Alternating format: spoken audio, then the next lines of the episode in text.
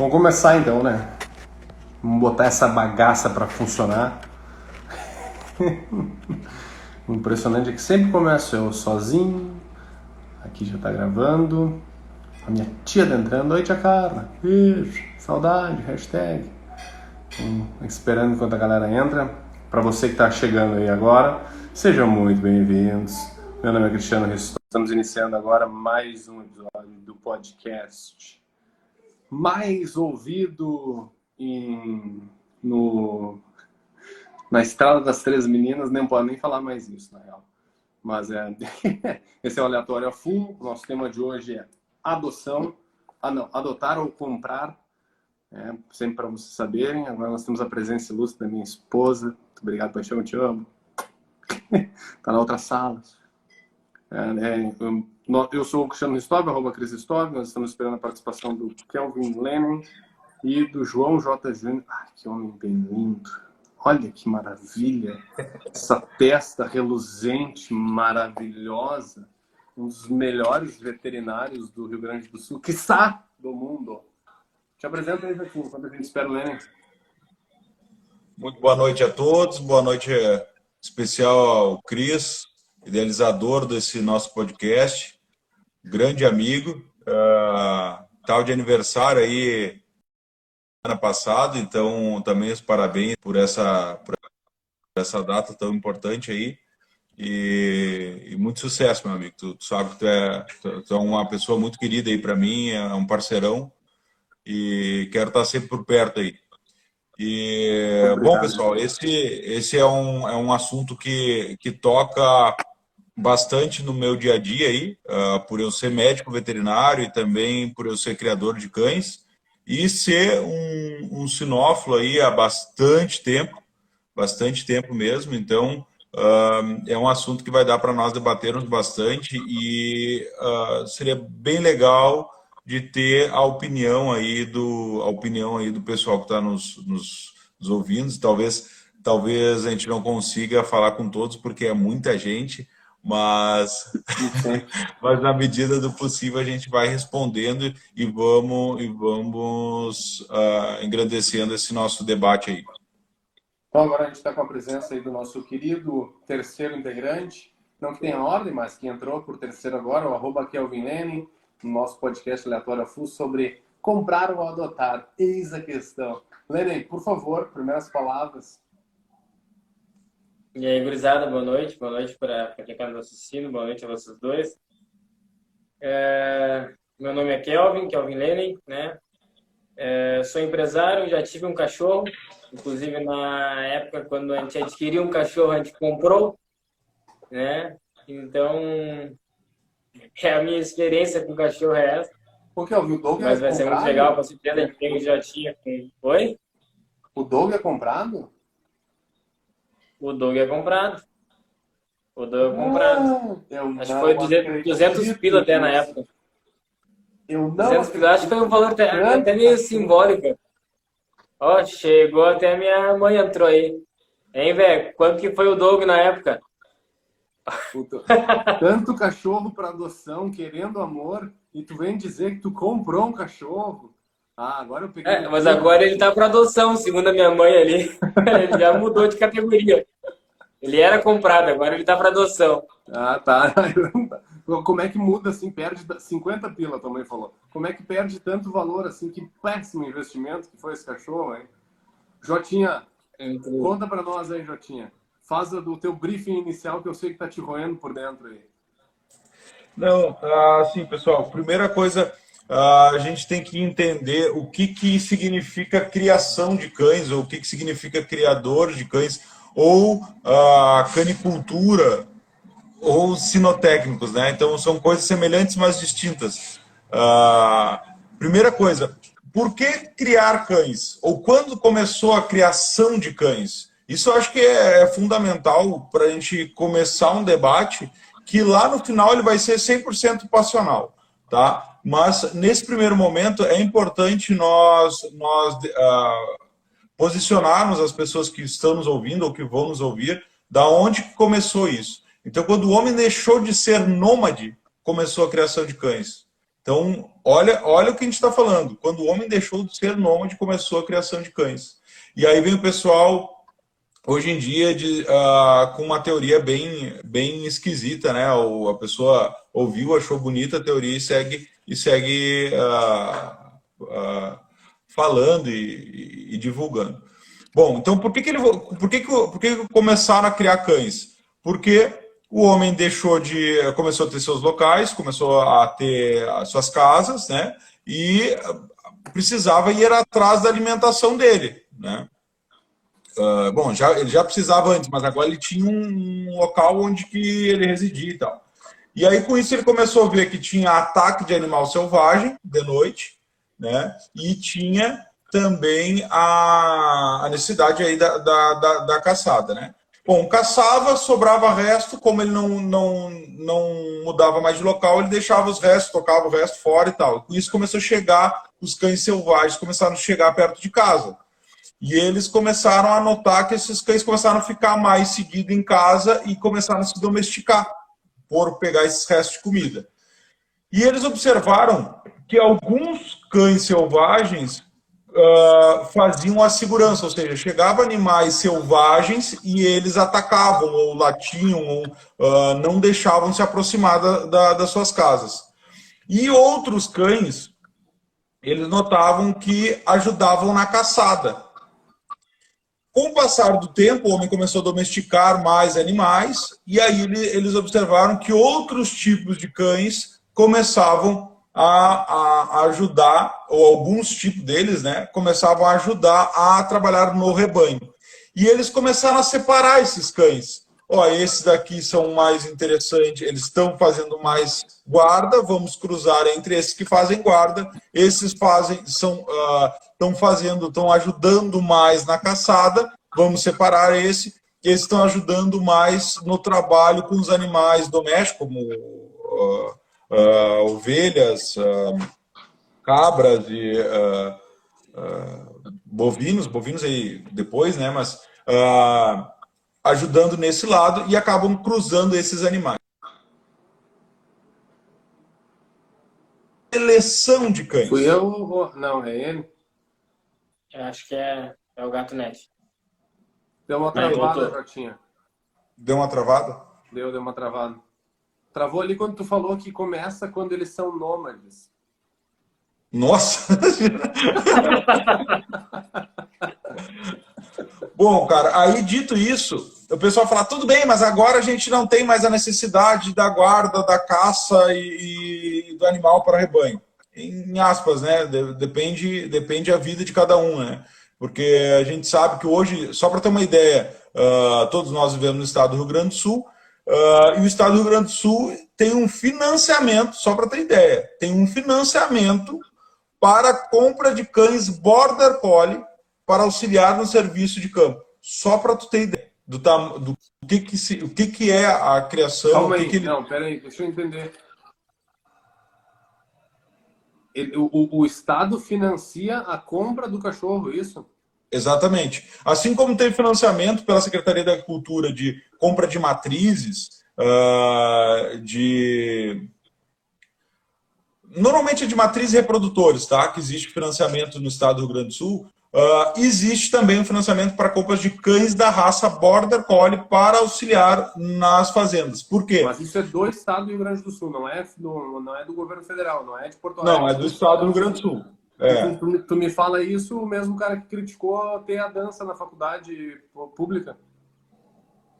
Cara, uh, primeiro, o financiamento ele tem que ser pago, né? É só para uh, é é é polemizar, Bertinho. Não, mas eu, eu fui um cara que, que polemizei muito isso, porque na verdade é um baita erro. Eu acho que não cabe, talvez, aqui, porque é um debate grande, mas é um baita erro do Estado do Rio Grande do Sul não de, não, não de financiar o Border Collie dessa forma, mas uh, como eles estão fazendo, como é feito e para quem é destinado esses cães, entendeu? Então Sim. eu acho que tem um erro muito grande e uma falta de conhecimento, talvez aí de quem uh, aprovou esse projeto, né? Foi na foi na, na conversa aí de repente de alguns criadores que tinham interesse para fomentar a venda dos seus dos seus animais, mas eu acho que que não é bem por aí. Não uh, assim, não é como está sendo feito. Eu acho que é um projeto interessante se ele for lapidado, entendeu? Assim como eu acho que a Border Collie é uma das raças. Tem outras raças que poderiam auxiliar muito no rebanho. Por exemplo, hoje a gente tem muito problema de abigeato. E um dos cães que auxilia muito na, na guarda de rebanho, que vive com o rebanho e protege o rebanho, é o cão da raça Cuvax, por exemplo. Ou cães da raça Maremano. Então seria, uh, seria importante também fazer, eu acho muito interessante fazer um, um trabalho junto com, com os produtores rurais para ter esse, esse tipo de cão e saber lidar. Porque não é simplesmente vou lá, compro um Cuvax e, e coloco no rebanho e acho que ele vai trabalhar. Não.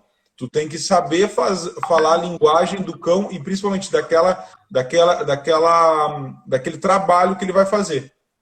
É, Ô, Jota, eu, eu, eu, eu, vejo que tu usa bastante a questão da argumentação quando tu fala da compra de um cachorro para um serviço. Né? Ele está prestando um serviço, mal ou bem ele está prestando um serviço, como, uma, como, como investimento. Né? E eu vejo que a polêmica aqui em si, é, é, que, é, que ela é mais forte quando tem a compra por estética. Uhum. Né? Ah, eu vou comprar esse cachorro porque ele é bonitinho, porque ele é assim, porque ele é assado.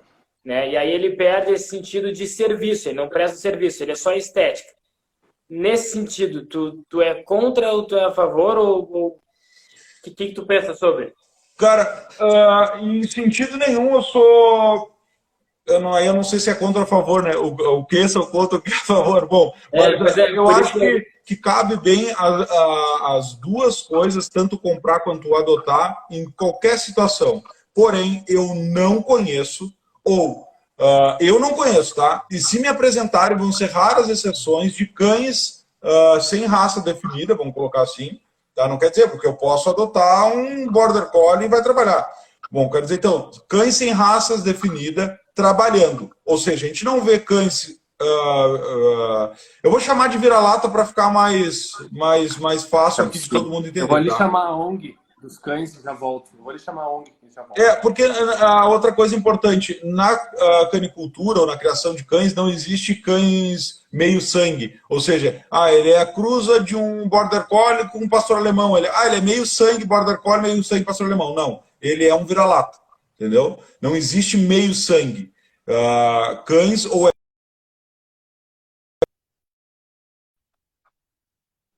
tá?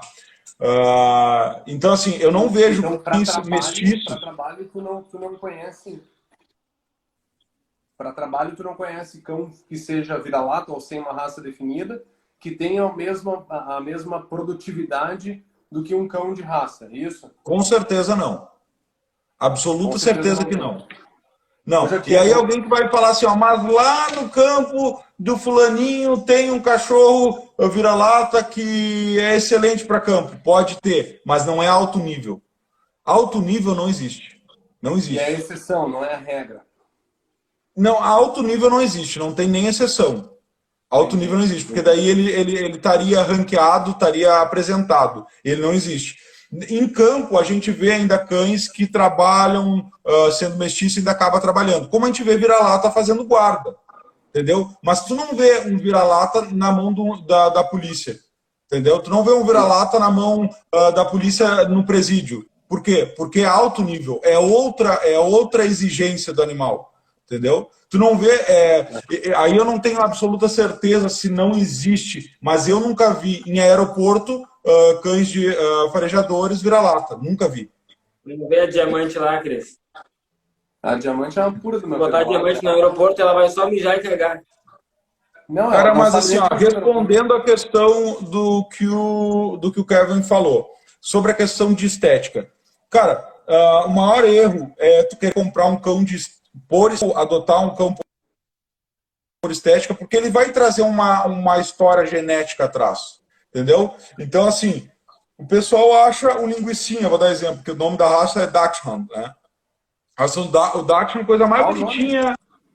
Dachshund. Dachshund? Dachshund. Dachshund. Dachshund, né? É, se, se escreve Dachshund. Né? Agora tu entende por que, que chamam de linguiça, né? Porra, puta nome difícil da porra, vai se catar. É, em alemão se fala Tekel. Aí fica mais ah, fácil. facilitou agora Mais fácil. caramba. Ah, eu, eu, eu tenho um tech, ó. Cara, e, e assim, ó, só vocês saberem, na veterinária a gente tem prova de bota a foto do, do animal e a gente tem que escrever a raça correta, né? Mas pra que diferença isso vai fazer?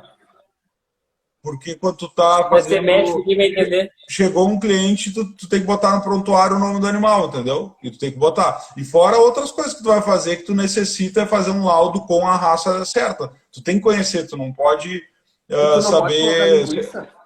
Não vai ser todo Não. mundo que vai saber. Não, não é raça, nem COFAP, né? Que nem o pessoal chama. Ah, bom, mas aí eu falando, tu vai lá e, e compra ou ganha um linguicinha, tá? O Dachshund. E aí tu acha que esse cachorro, pô, show de bola. Cara, ele foi desenvolvido como um cão de caça. Caça de animais de toca. Então, quem tem um Dachshund sabe que ele gosta de se ficar em lugares que tem toca. Tanto é que a casinha que ele mais gosta é aquelas casinhas que imitam toca. E às vezes o pessoal empiricamente fala, ah, mas ele gosta mesmo de ficar assim. Claro, porque lá antigamente ele já foi desenvolvido para isso. O instinto Entendeu? Então, às vezes, o instinto dele é esse. O insti- Falou muito bem, o instinto dele é esse. E aí a gente viu uma briga gigantesca que teve há, há pouco tempo no estado do Rio Grande do Sul, ah, que foi a questão da, da, da proibição da corrida dos galgos. Não sei se vocês chegaram a ver Aham, alguma sim. coisa, saiu um- Parei uma reportagem. nisso, porque eu ganhava dinheiro pra caramba. Eu apostava sempre no set. Ele corria, era um verdezinho maravilhoso. Cara, ah, foi uma, uma reportagem muito infeliz aí da, da- do Fantástico, né? E, e mais, e mais infeliz ainda foi todo desdobrado a história, porque a gente teve médico veterinário envolvido nisso aí, teve o Conselho de Medicina Veterinária envolvido nisso aí, e tudo foi muito mal feito. E, e eu falo aqui tranquilamente, sem medo nenhum de processo, até porque tem uma entrevista que eu, teve um debate meu também em canal aberto falando sobre o assunto. Ah, então, assim, ah, toda intervenção do médico veterinário que é parlamentar ah, nesse assunto, aí é que está a importância de nós na faculdade conhecermos raça, entendeu? É, eu considero antiético um, um colega não saber esse assunto. Vocês não saber, tudo bem. Agora, um colega é obrigado a saber sobre a aptidão, saber que um cão tem aptidão, que a aptidão de um galgo é correr. Ah, mas aí eles exploram o galgo, ah, mas não sei o quê. Ok. Então, proíbe fazerem apostas, proíbe qualquer coisa. Agora, tu não proíbe... tratos, proíbe os maus tratos, proíbe a forma de fazer. Exatamente, que maus tratos, ele, ele é uma questão também Não, que, tipo que assim, tá escrito. coloca Eu acho que isso é maus O que pode ser alimentado. tratos. o que É maus tratos, ser- entendeu? Desculpa, falhou. Não, coloca regras que tu, tu faça com que o cachorro tenha uma qualidade de vida melhor, alguma coisa, mas não proíbe o cachorro decorrer em si. Exatamente. Na verdade, ah, proibir o cachorro, um cachorro Greyhound, que foi a. Essa raça ela é muito antiga. Essa raça é muito antiga. Proibir esse- esses cães de correr, isso é maus tratos. Tu está proibindo ele, ele de fazer a sua aptidão. É mesma coisa dizer assim, ó, cães da raça Border Collie não podem mais fazer pastoreio. Cara, eu ah, crio Border Collie, tá? Crio em parceria hoje. Não? O meu canil não é especializado mais em Border Collie, mas crio em parceria. Se um Border Collie meu foge do canil, ele vai rebanhar as ovelhas ou o gado que estiver mais próximo dele. É dele. Ele foge para fazer isso. Eu não exijo dele, eu não mando ele fazer isso. Ele faz por diversão. Tu solta um Greyhound, O Tzu foge, o que, que ele faz daí? O Shih Tzu, O É, chihuahua, o chihuahua. foi a aptidão do Shih Tzu. Cara, assim, o, o do Chihuahua eu não vou me lembrar por- do que, que ele foi desenvolvido. O Shih Tzu, se eu não me engano, ele foi desenvolvido por monges. E ele é, ele tem uma, uma questão aí de, de companhia. Foi sempre desenvolvido, acho, como cão de companhia. Por isso que, que ele é para ser um cão extremamente ah, calmo. Agora eu só não tenho certeza se é o Shih Tzu ou o Lhasa. Teria que dar uma estudada. E o Pincher, nem ideia. Cara, o Pincher foi cão de guarda. O Pincher, ele, ele, Não, ele não, não, foi. não, não, ele, não, não, eu já tinha. ele foi O É, ele faz barulho à toa. Tá Exatamente. em cima dele. Ele é já era. maternal. Exatamente. Tem cães que são. Que são ah, esse- por exemplo, eu crio o pastor de Shetland. O pastor de Shetland ele foi desenvolvido nas ilhas de Shetland, na Escócia, onde que é uma ilha extremamente pequena e cheia de, de adversidades, né? E ele, ele servia como cão de guarda, óbvio que não para atacar, mas para dar sinal, e servia também para rebanhar, para rebanhar uh, os pôneis, rebanhar uh, a ovelha, cabra que tinha lá. Então, assim, é um cão que serve para os dois. Aí o pessoal hoje em dia tem os, os pastores de e falam, nossa, mas como eles latem bastante? Sim, foram desenvolvidos para latir. Eles, o objetivo deles latir era justamente dar sinal, né? Ô, Jota, então, cada raça tem um objetivo, né? Deixa eu te perguntar uma coisa, porque isso que tu falou em relação à aptidão do cachorro, ele faz muito sentido quando a gente debate o comprar ou adotar um cachorro. Porque tu, quando tu adota o cachorro, na verdade, tu tá, tu tá apostando que ele vá se sair bem dentro do teu ambiente familiar ou da onde tu quer que ele esteja, né? Quando tu, tu vai lá e não precisa necessariamente comprar, mas quando tu vai sabendo o que tu quer, o tipo de cachorro que tu quer, tu sabe a aptidão. Vou te dar uma, vou exemplificar, tá? Eu, eu tenho uma, uma, uma cadelinha, ela é sem raça definida, a gente adotou ela, tá? E, e cara, é, ela fica dentro de casa, é um apartamento e tal. Só que, ah, sei lá, ela gosta de cavocar. Porra, meu, ela não tem onde cavocar dentro de um apartamento, entendeu? A aptidão dela ela foi desenvolvida por milhões de anos para cavocar. E daí chega ali, tu tá, na verdade, fazendo mal pro cachorro, que nem tu falou em relação aos. Como é que é o nome dos bordel que correm lá? Como é que é? Os galgo. Tá, que nem tu falou dos galgo. Cara, se tu, tu deixar o galgo fechado dentro de um apartamento de 35 metros quadrados, ele nunca correr, Cara, esse, esse cachorro ele vai estar sendo maltratado, ele não vai saber como se desenvolver. Então, quando, tu, quando a gente fala sobre adotar ou comprar um cachorro, eu acho que a, a, antes de tu chegar nisso, a gente tem que dar um passo anterior e entender o, o, o, o tipo de, de ambiente que tu vai dar para esse cachorro, para daí poder buscar um modelo, não modelo, é feio falar modelo, né? Mas aí buscar o tipo de cachorro que tu quer um tipo de cachorro, não queria falar isso, mas tipo, um tipo de cachorro. Mas é, mas é o tipo, o tipo de cachorro, dentro, como termo técnico, ele representa várias coisas. Né? Tem dentro da raça o tipo. Por exemplo, Border Collie. Border Collie tem uh, o tipo de trabalho, tem uma, uma característica morfológica um pouco diferente e tem os cães de exposição. Então tem que conhecer um pouquinho mais da raça e principalmente uh, ter criadores uh, de qualidade, criadores técnicos, que possa te explicar isso. Eu, não, eu jamais vou poder vender um cachorro uh, de campo, um cachorro de linhagem de trabalho para uma pessoa que tenha dentro de casa. Ah, mas meu pátio é legal. Cara, a gente está falando de um cachorro que foi desenvolvido para fazer rebanho de, de, de, ovelha, rebanho de gado, que precisa de muito espaço. Vai ser ruim para ti e vai ser ruim para o cachorro. Então, assim, tem que ter essa, essa consciência. Tem, entendeu? Tem, Uhum. E, tem, e tem como tu fazer, tipo, teste de DNA no cachorro para saber, assim, ah, o, qual é a linhagem dele, ou como é que ele se viraria melhor, como é que ele seria mais feliz. Tipo assim, ah, daí ele tem 2% pincher. Porque, assim, ó, eu, eu sei que a diamante que a gente adotou, ela é pura. Tá? Eu sei disso. Ela é pura mistura. Ela tem, se eu não me engano, são 16% shih tzu, 12% pastor alemão, 40%... Cara, tinha que ver a suruba que foi a família dela. Mas é, foi, foi algo legal, assim, saiu ela, entendeu? Um troço meio estranho. Mas é, é Cara, consegue, consegue saber exatamente isso que tu tá falando, assim, tipo, 12% tal coisa e tal. Uh, tem teste genético que você faz para isso. Uh, é muito caro. Tem uma... Eu acho que ela foi treinada, meu, especificamente para acompanhar a pessoa quando vai dormir. Porque é batata. Eu chego na casa do, do, do, do Cris, eu vou dormir no quarto de hóspede, dá um segundo, meu, ela tá do meu lado, já encostada em mim, enrolada em mim. É então acho que ela tem essa aptidão aí focada nisso Mas aí. o meu, sabe que isso pode ser até depressão canina, é ou não é, Jotinha? Quando o cachorro dorme muito, não pode ter um troço de depressão?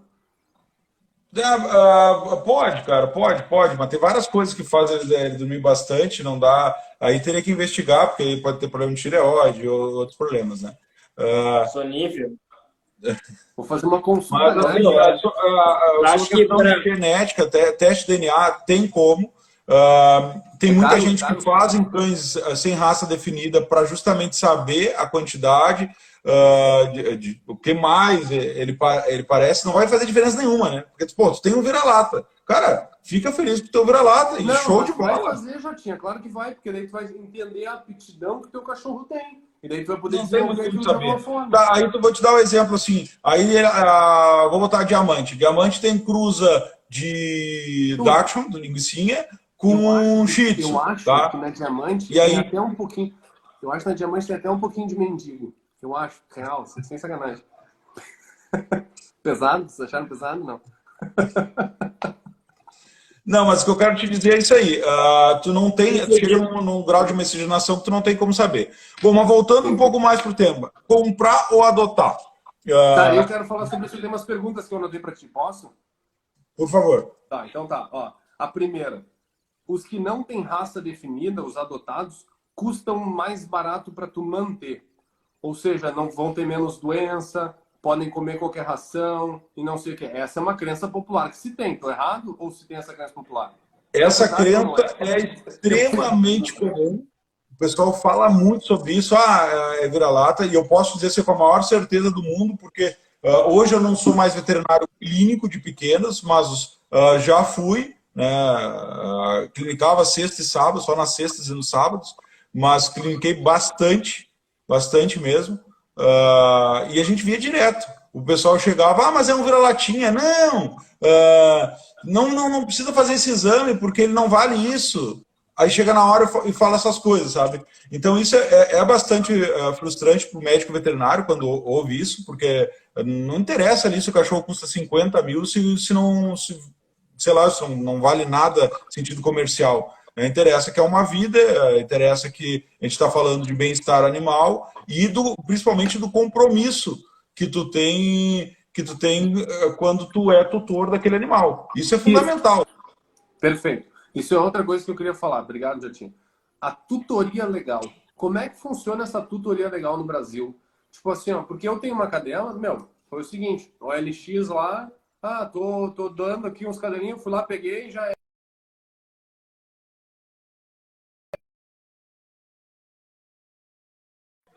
Travou, será? Travou. Travou, Travou Cris. Como é que funciona tá, tu falou que tu, que tu roubou diamante do, do...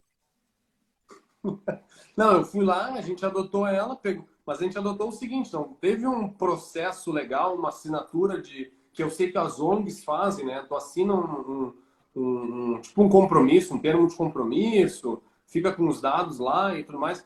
Mas, cara, a, a, o meu foi, foi assim. Existe alguma legislação em relação a isso? Não. Cara, tem um projeto, uh, eu até não tinha apresentado, mas uh, eu sou também presidente do Sindicato Médico Veterinário do Rio Grande do Sul e é um dos projetos. Tá vendo? Eu tô falando, esse cara é uma delícia, né? Tudo. Presidente, e tem um projeto que a gente está tentando desenvolver junto com, a, com os deputados no, aqui no estado, que é da microchipagem de 100% dos cães do nosso estado. Óbvio que isso demoraria alguns anos, né? bastante anos, até uh, conseguir implementar isso, mas é importante de 100% dos cães estarem microchipados. Por quê?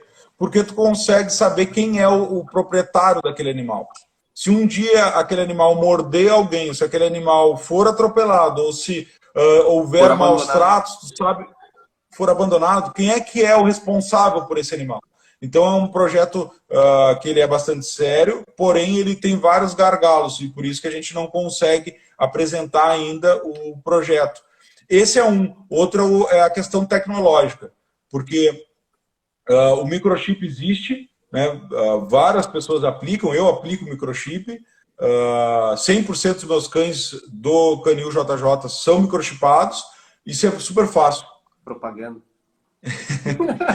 mas, mas uh, o grande problema é o seguinte, ó, eu coloco dentro dessa plataforma, uma plataforma gigante que tem já de uma empresa gigante, tem várias empresas, né? Só que o proprietário consegue mexer também.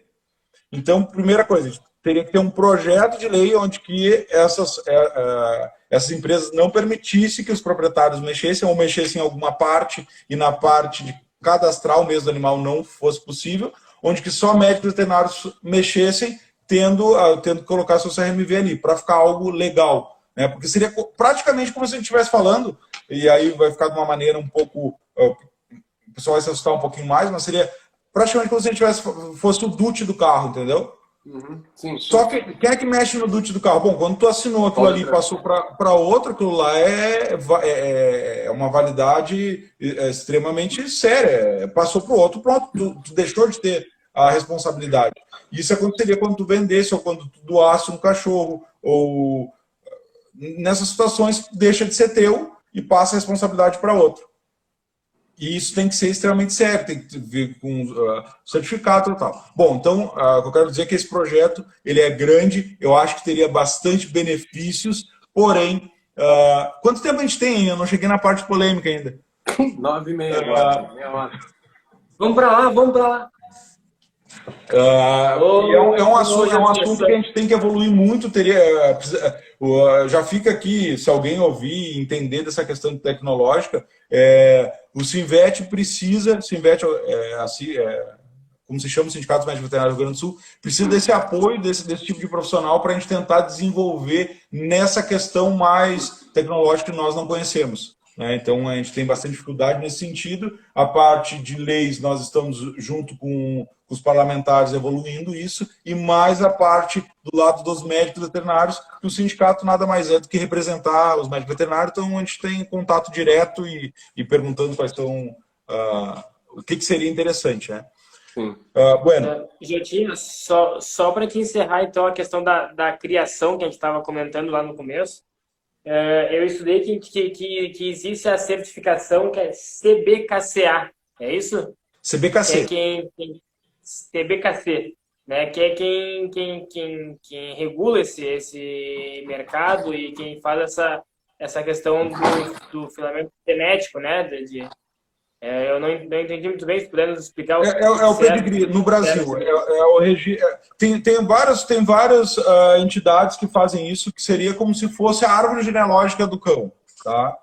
Uh, tem várias entidades que fazem isso, porém a, a, é, bem a maior de todos, assim, com uma diferença muito grande entre a primeira e a segunda, é a CBKC. Tá? Uh, mas ela nada mais. Cara, isso é extremamente polêmico também. Mas a CBKC ela é, ela é praticamente um, um, um registro, assim. Ela, um órgão ela é regulador, assim, cara. Hã? É como se fosse um órgão regulador dos caninhos e. Não, aí que tá, ele não tem toda essa, essa força ela, ela, vai, ela vai registrar os cães, tá? Por exemplo, assim, ó, eu tenho um cão, eu tenho um cão puro, um macho puro com uma fêmea pura, que tem o pedigree CBKC. Eu cruzo os dois e a CBKC vai lá e me entrega o pedigree. Eles não sabem se realmente eu cruzei aquele macho com aquela fêmea, eles acreditam no que eu digo. Então eles não têm um teste. E como a gente sabe, tem muitos criadores que têm má fé, pode ter problema aí. Tá? Esse é um problema. Outro é a questão a, a exigências. Eles não exigem uh, exames de genética. Então, uh, quando a gente fala em criação de cães, a gente está falando de criador. Uh, porque o que é ser um criador? Cara, dentro do mercado da veterinária, tem um preconceito muito grande com criadores de cães. Por quê? Porque a grande maioria quer lucrar com isso. Ou seja, tira filhote adoidado e querem uh, vender os filhotes pelo valor de mercado uh, para ser financiar. Ou seja, não conhece muitas vezes sobre a raça, não conhece muitas vezes sobre a genética e não, não conhece quase nada. Querem simplesmente lucrar com aquilo. Isso... Eu acho que é aí que entra uma grande polêmica nesse assunto, né, Jotinha? Exatamente. É justamente é, é, essas essas, essas dicas que a gente pode dar até para o pessoal que está nessa dúvida entre comprar e adotar, né? Se tu for comprar, cara, não é só botar o dinheiro ali e pegar um cachorro, poder uma vida, né? É, é, é, importante tu investigar quem são os, os, os, pais daquele cachorro, né? Quem é que cuida do, do, do, dos pais desse cachorro, em qual, em qual ambiente ele é tratado, o que, que ele come, o que, que ele faz, né? Então tem, tem que ter uma, uma, uma, uma, série de itens aí a se investigar antes de tomar essa decisão, né? Independente Cara, se é comprar ou se ponto de vista tem algumas dicas que assim, ó, eu, posso dar algumas dicas para vocês que são assim, é um gargalo extremamente uh, grande, tá? Que talvez não seja de interesse da maioria, porque normalmente esses criadores que eu vou dar uma dica, eles têm um valor bem diferenciado. Tá? Primeira coisa, visitar o local onde está sendo criado, tu vai ver se o animal está sendo bem tratado, uh, a questão de bem-estar animal. Isso tu consegue visualizar. Né? Vai e visita o lugar, vai ver se é questão de bem-estar. Bom, já é um ponto bem interessante. Tá. Questão de morfologia do cachorro. Bom, eu quero comprar aquele cachorrinho. Eu gosto daquela raça, eu acho bonita aquela raça. Uh, li na internet, pô, a aptidão dele, a forma do que está dizendo ali, que, como ele se comporta, é o que eu quero, é o que eu espero. Tá. Uh, e como que eu sei se aquele animal é padrão ou não é? É aquilo tudo que eu estou lendo ou não é? Eu não sou conhecedora, estou recém entrando. Como é que eu faço isso? Primeira dica que eu dou: uh, procura criadores que participam de exposição. Ah, isso garante que o cachorro é maravilhoso? Não. Mas garante que é uma pessoa que está preocupada com o padrão morfológico. Por quê? Porque ele está competindo, está botando um profissional, que é um juiz, um árbitro, julgar se aquele cachorro está dentro dos padrões ou não. Ou seja, ninguém vai, vai levar um cachorro horrível para ser julgado e ser ridicularizado. Né? Ou seja, pelo menos dentro do padrão vai ser para tu poder competir. Né? Uh, então, é, essa, essa é uma dica para saber dentro da morfologia do animal, se é um cachorro bem bacana.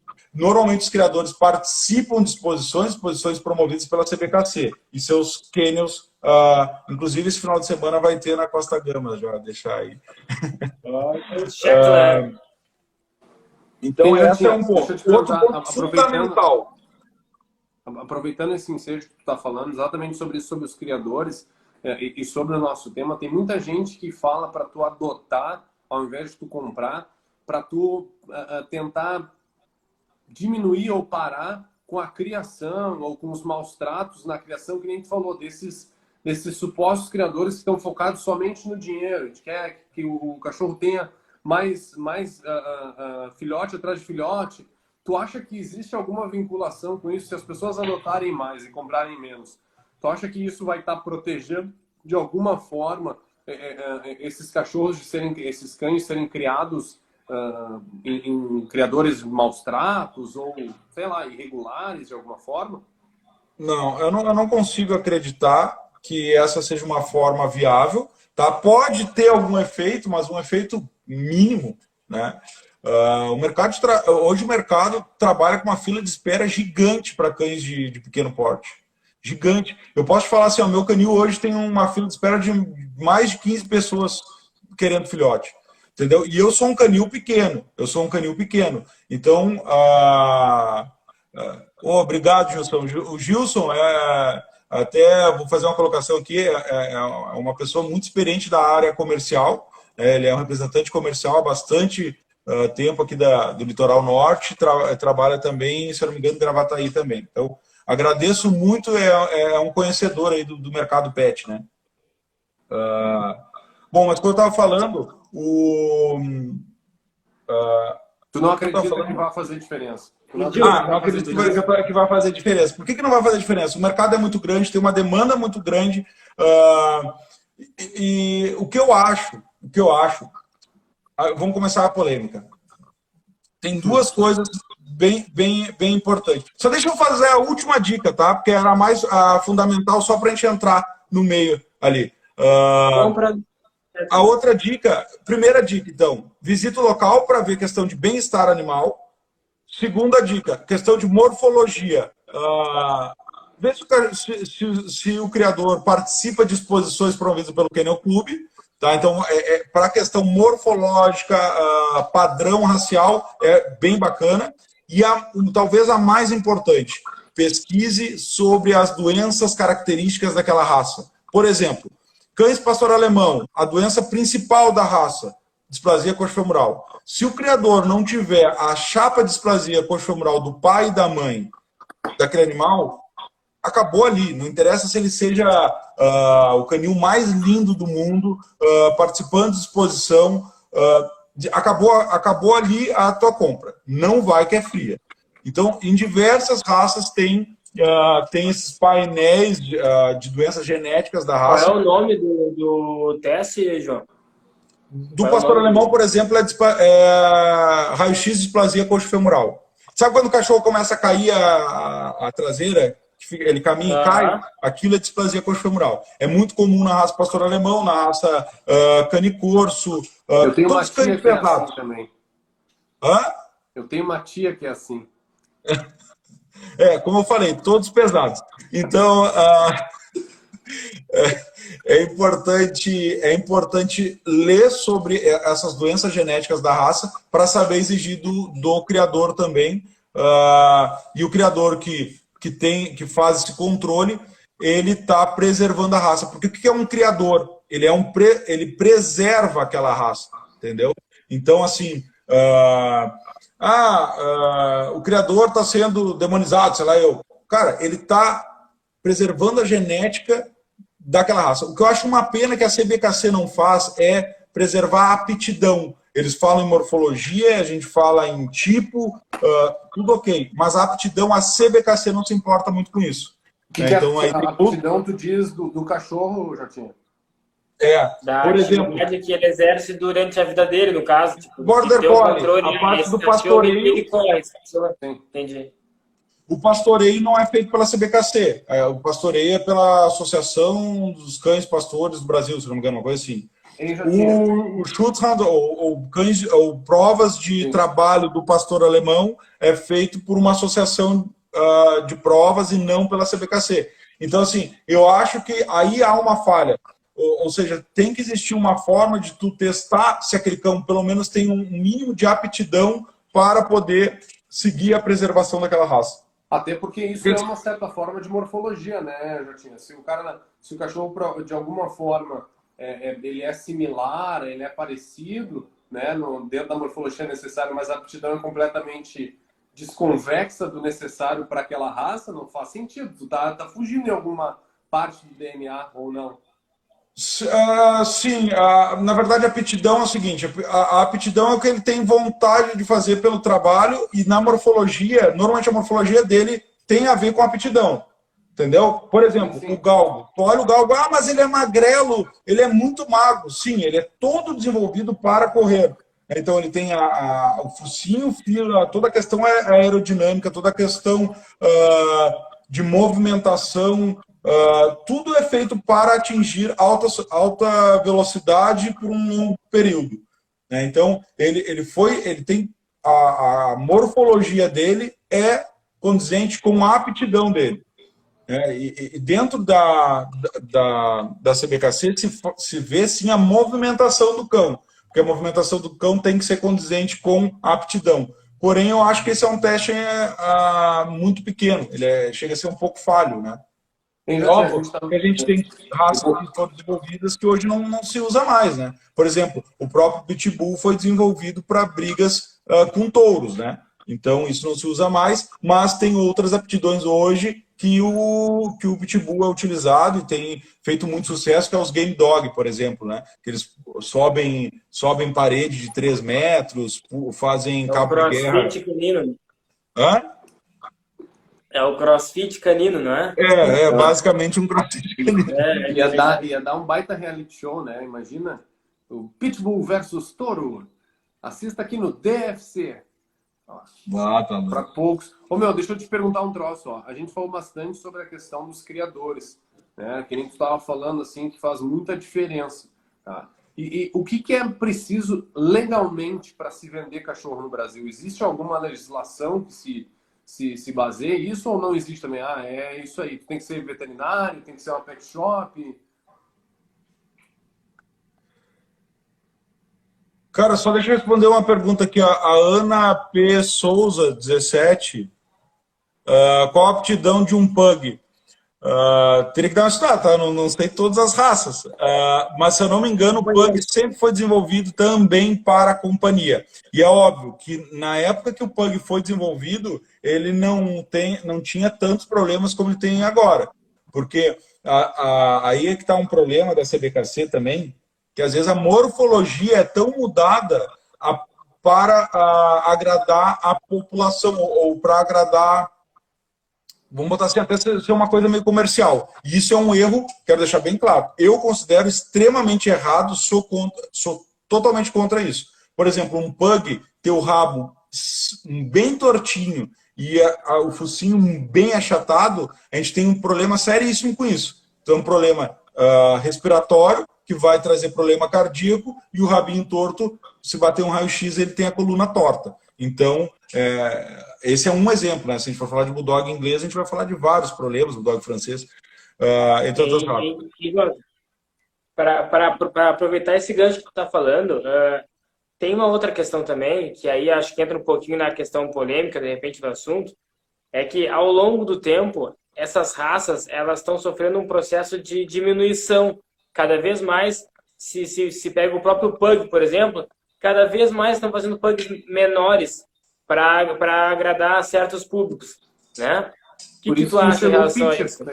Porque o, o, o animal um pouquinho menor, ele tem alguns agravantes em relação à saúde mesmo do próprio animal. A duração dele de, de vida, o, o período de vida, ele encurta o, o encurtamento do tamanho, correto? Mais, mais ou menos. Assim, uh, é deixa eu tentar explicar. Tu não conhece essa Primeira coisa, né? os cães, eles. Aí tem uma diferença. O mercado pede cães menores, porém a CBKC uh, ah, não tem no seu padrão uma diminuição. Ou seja, eu tenho um pug para participar da exposição, ele é um tamanho padrão. Tá? Ele vai ter ali, vamos, vou dar um chute, uh, ah, 30 centímetros. É a altura de cernelha, tá? Ele tem 30 centímetros. Tá Aquele padrão. A altura até a altura da paleta aqui. É um bom Chama cernelha. Uh, tu tem aquele padrão e aquele padrão mantém. Tá? Então, para participar de exposição, canis sérios que participam de exposição, trabalham com genética, vão trabalhar em cima desse tamanho. Agora, eu tenho um canil comercial e o público está querendo cães menores. Entendeu? O, Mar, uh, o Marquinhos, que é o Marcos Gil, botou mini collie. Ele está debochando porque ele sabe que eu crio pastor de Shetland e o pessoal fala mini collie e a gente fica doido, né? Ah, não, não, tem nada a ver com mini collie, pô. Mini collie que se fala. Se fosse. Ah, o, Mar, o Marquinhos. Não, mesmo, agora faz uma meia hora que eu estava falando com o meu amigo que ele veio com o pitbull dele. E aí eu comentei, bah, eu tenho um amigo meu que tem criação de mini pony. Me desculpa, mas eu falei. Me fugiu o nome. Eu olhei o boné que eu tava usando, é Shadowland. Ah, viu? Por alguma coisa. Piroso. O boné, da onde que tu, qual é a marca que tu tá usando? Arroba Shetland Store. O boné Shetland Store. Ah. Maravilhoso. Maravilhoso. Ô, cara, não, mas a, a tá falando, o padrão não muda. O que que está acontecendo? A questão comercial, comercial realmente muda. Uh, e aí esses criadores que prezam uh, financeira começam a diminuir. Como é que tu diminui? Tu pega o menor macho com a menor fêmea. Ou o menor macho possível com uma fêmea mediana, porque esses criadores são não tem a palavra para isso. Mas, sei lá, é, são tão comerciais, vamos botar da melhor forma assim, que eles não querem uma fêmea tão pequena, porque senão vai dar pouco filhote. Então, ah. eles querem um macho bem pequenininho com uma fêmea. Só que isso é errado, eu quero dizer para vocês que isso é extremamente errado. O objetivo uh, de criação é conhecer a genética, é tu saber que aquele macho tem tal árvore genealógica, tal genética, que cruzado com essa fêmea vai me dar um melhoramento genético, que são os filhos dele. Então, assim, ó, no momento em que tu vê um criador vendendo todos os filhotes, tu já começa a desconfiar. Porque normalmente um criador faz cruzas para ter um melhoramento genético, que é o filhote, e aí ele fica para o canil. Normalmente é isso que acontece com, com criações sérias. Né? Quando tu começa a vender tudo, vender tudo, vender tudo, já abre o olho, porque aí já está tendo provavelmente cruzamentos comerciais, e aí tu está buscando outras coisas, está buscando pelagem, está buscando tamanho, uh, ou seja, tu está buscando vender, e tu não está melhorando a raça, tu não está preocupado com o melhoramento da raça.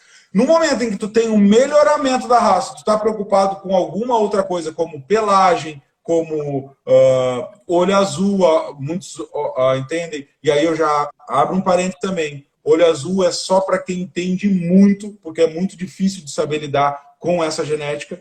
Tá? Depende de cada raça, não dá para falar generalizado, depende de cada raça, mas ela é bem mais complicada. Mas quando se entende e tu já tem os outros padrões bem definidos, isso uh, com certeza dá para ser dá para se buscar isso e, ofertar isso também para os seus clientes. Uh, mas buscando mais uma vez, tá? Então, mas é aquela questão, mas eu não quero, eu quero simplesmente meu cachorrinho uh, para ter em casa. Uh, não estou preocupado se ele é campeão de exposição. Eu quero só ter companhia em casa. Show de bola, adota, adota. Se para ti não tem problema nenhum, acho que tem mais é que adotar. Tu não vai ter aquele desembolso. Agora, não acredita que vai ser um cão muito mais resistente porque isso é uma mentira, tá? Uh, é, uma, é uma verdade quando tu pega, quando está comparando com um mal criador, que vai afinando o sangue, né? Até essa questão de diminuir filhote, às vezes se busca um refinamento de sangue, ou seja, um primo com uma prima, um irmão uh, com uma irmã, às vezes eles buscam e vai diminuindo a raça, e com certeza vai ter problema. Isso é certo que vai ter problema. Tá? Uh, não sabe qual, porque está juntando uh, mais características que eles têm. Por exemplo, se o macho tem um, uma predisposiçãozinha lá no fundo a ter um problema cardíaco, e a, aquela genética, né? E ele está cruzando com uma prima que também tem lá no fundo a mesma uh, predisposição genética de problema cardíaco, juntou os dois, o filhote provavelmente vai ter muita predisposição genética a ter problema cardíaco. Então, isso é um exemplo para diversos outros problemas, né? E o cão vira lata, tu não sabe o que ele cruzou. Tu não sabe se a mãe dele tem genética para ter. Sanguíneo, né, Jotinho? Hã? É, esse cruzamento dentro da família é o que eles chamam de cruzamento consanguíneo. Consanguíneo. Consanguíneo, é né? consanguíneo. Às vezes você faz cruzamento de primo ou prima uh, e tu tem, tu tem um objetivo, tem que ser muito bem estudado, isso sabendo o risco que tu vai correr, se chama inbreeding. Uh, e esse cruzamento é muito feito, tá? uh, na criação tem um objetivo, mas tem que saber fazer. É por isso que eu digo, criação é para criador, não é aquele negócio compra um cachorro e vai tirar cria. E é, é, é um outro mundo, daria para a gente fazer toda uma outra palestra sobre o que, que é criação, né? Esse tipo, esse nível de conhecimento tem que ter de cada raça. Eu trabalho com reprodução de cães, né? Trabalho com inseminação artificial. Às vezes a, a, vem criador falar, o que que tu acha de usar esse cão com essa cadela? Porque eu participo há muitos anos de exposição, desde os meus 15 anos eu participo de exposição, ou seja, já faz cinco anos que eu participo de exposições. Né? Puta que pariu. É, faz muito tempo que eu já tô, tô, tô nesse então eu conheço bastante sobre morfologia. Mas o fenótipo, morfologia é o fenótipo, que ele está me mostrando externamente. É completamente do que ele tem geneticamente. Então, às vezes a pessoa, ah, tu acha que vai ser legal cruzar esse aqui com esse aqui? Não sei. Eu não conheço o que tem atrás desse cachorro para saber se vai ser legal ou não. Né? É óbvio que eu não posso fazer se chegar um cachorro displásico aqui e o cara me pedir para reproduzir. É óbvio que eu não vou não É, é antiético eu, eu fazer uma reprodução de um animal desse. Uh, já sabendo que tem problema genético, entendeu? Uh, agora, acho que a gente nos últimos últimos cinco, seis minutos é. de, de, de, podcast. É, tem algum ponto que tu acha que seria legal a gente abordar ainda agora para meio que encerrar o assunto? Cara, tem mais uma vez um ponto bem, bem, polêmico, bem rápido. Vou tentar falar rápido aqui, uh, que é o seguinte: uh, não caiam na asneira de que toda ONG é boazinha. Tá? A grande maioria das ONGs tem um grande problema, a gente não entende o que, que é, o, o, da onde vem ou por que, que buscam uh, ser ONGs para uh, arrecadar fundos, porém a causa animal vira uma, um motivo, tá? mas não é o objetivo real daquelas ONGs. Por que, que eu falo isso? Porque tu achar sinceramente que uh, tem vários militantes das ONGs, isso acontece direto, tá? Ser ferrenho, não compre, adote, uh, proíba a criação de cães, uh, o negócio é castrar, é, é, adotar cão e o cão tem que ser castrado. Faz um cálculo rapidinho. Proíbe todos os criadores de cães, ou seja, não pode mais ter criação de cães, não pode mais comprar cão. Só pode comprar, só pode adotar cães. E esses cães têm que ser adotados. Qual é a expectativa de vida de um, de um cachorro? 20 anos, vamos botar assim, chutando bem alto, 20 anos, em 20 anos acabou a espécie canina, e aí uh, qual é a teoria deles, eu não entendo. Né? Então, assim, ou são pessoas que são, têm uma visão uh, muito míope, né? ou são pessoas uh, mal intencionadas. Porque quando tu vem com uma teoria dessas, no meu ponto de vista, um dos, da, dos dois, das duas características vai ter, ou é míope ou é ou é mal intencionado. Ah, então o que, que, eu acho? Ver, eu, eu, acho que tem muito a ver com. E, e, e, eu acho que esse é o grande que se bate muito, é a questão dos criadores. É, e isso eu acho que é uma das maiores bandeiras que eles levantam, sabe? Tipo assim, de ter criadores. Errado, é uma bandeira errada, por falta de conhecimento. Porque eles não abrem essa discussão. Se tivesse uma pessoa aqui uh, que fosse de ONG, dessas ONG, elas já estariam enlouquecidas, botando fogo no seu próprio celular, vendo, entendeu? Nervosa. Isso acontece direto. É muito comum. Raros são os que não são assim. Eu sei porque eu já fui veterinário de canil municipal e aí a visita de ONG é frequente, muito frequente. Uh, e, então, assim, ó, o, o que, que se espera de um trabalho interessante? Primeira coisa, bate em cima de maus criadores. Questão de bem-estar animal, maus tratos de animais, uh, conhecer um pouco mais de genética. Então, uh, exige da CBKC que, fa, que, que exija dos criadores teste genético entendeu? Porque está protegendo pelo menos a questão genética. Isso está aumentando o custo. Já não vai valer a pena. A minha criação eu não ganho dinheiro. Vai pra, pra, quanto é que custa um filhote meu? Só para vocês custa 6 mil reais um filhote. Só para nós. 6 mil reais e eu não ganho dinheiro. Eu não ganho dinheiro. Eu, esse teste genético que eu falei para ti, eu, eu fiz. Quanto é que custa um teste genético desse aí? 1.200 reais.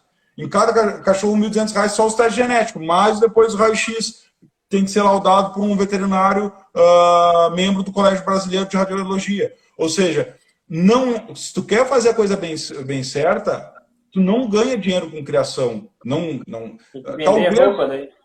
Talvez de um tempo para frente até sobre alguma coisa, mas tu reinveste muito. Tu busca melhor genética, tu quer sempre melhorar e acaba reinvestindo, tu não vai ganhando. Agora, é importante que as ONGs trabalhem em cima disso, sim. É importante que as ONGs estejam uh, cientes de que cães na rua trazem zoonose, além de todo o risco, todos os maus tratos àqueles animais que vivem numa situação extremamente precária. Tem a questão também da zoonose, isso é um problema de saúde pública. Então, por que não? Por que não? Isso que eu queria perguntar assim, para qualquer ONG que estiver ouvindo, só me responda essa, essa pergunta. Por que não, então, pressionam o poder público a colocar nas escolas municipais, estaduais e talvez federais também, uh, sobre questão de posse responsável? Ensinar na escola sobre posse responsável. Então, eles ficam enxugando o gelo de, ah, tire o cãozinho da rua, não compre, adote e, e fica naquilo lá, mas lá na base não ensinam as crianças do seu compromisso que tem que ter com o cachorro. E o pior de tudo, que esse pessoal de ONG, muitas vezes, chegam no veterinário e não querem pagar consulta porque falam o seguinte, não, isso aqui eu, eu, eu tirei da rua, eu adotei, tu tem que fazer. Não, só um pouquinho. Tu tirou da rua, ele é teu, minha querida, é teu. Cuida como se tu tivesse pagado 50 mil reais, 10 mil reais do teu, teu cachorro, ele é teu. Ô, Jota, isso é uma coisa que não pagou se tu adotou. Para te perguntar, existe algum, algum estudo sobre percentual de abandono de cachorros comprados versus cachorros adotados? Existe algum Cara, levantamento disso? Eu acho que não, seria muito difícil de fazer, porque não daria para fazer sobre a CBKC, que, são, que é uma é a maior de todas que registram cães, né?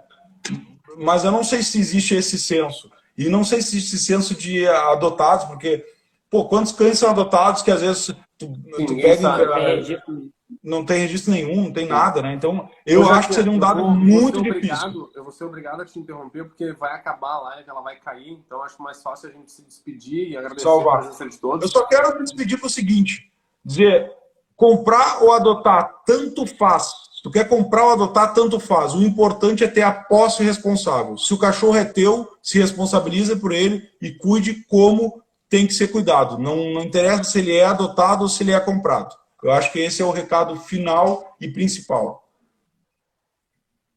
Boa, boa, Jetinho, boa. É isso aí mesmo. É, era um ponto que eu ia tocar também, que é justamente isso. Se tu vai adotar ou comprar, não esquece que ele não vai ser um presentinho de um ou dois anos. Ele tem uma vida ba bastante longa. Então, se tu quer se mudar, se tu quer trocar de casa, se tu quer ir para uma casa, para um apartamento, lembra que tu tem esse amigo, né? Lembra que tu tem esse esse teu fiel escudeiro aí que ele, que ele precisa ser, ser cuidado e precisa ter, ter a tua vida planejada como membro da família mesmo, né? Não é só dar para alguém ou, do, ou esquecer dele. Ele é, ele, ele é para sempre enquanto durar. Né? Isso aí. Maravilhoso, galera. Hoje foi bonito demais. Foi lindo, cara. Meus parabéns aí e eu agradeço a presença de todos. Nos vemos então na semana que vem. Um beijo. Tchau para vocês. Obrigadão, pessoal. Eu, gurizada.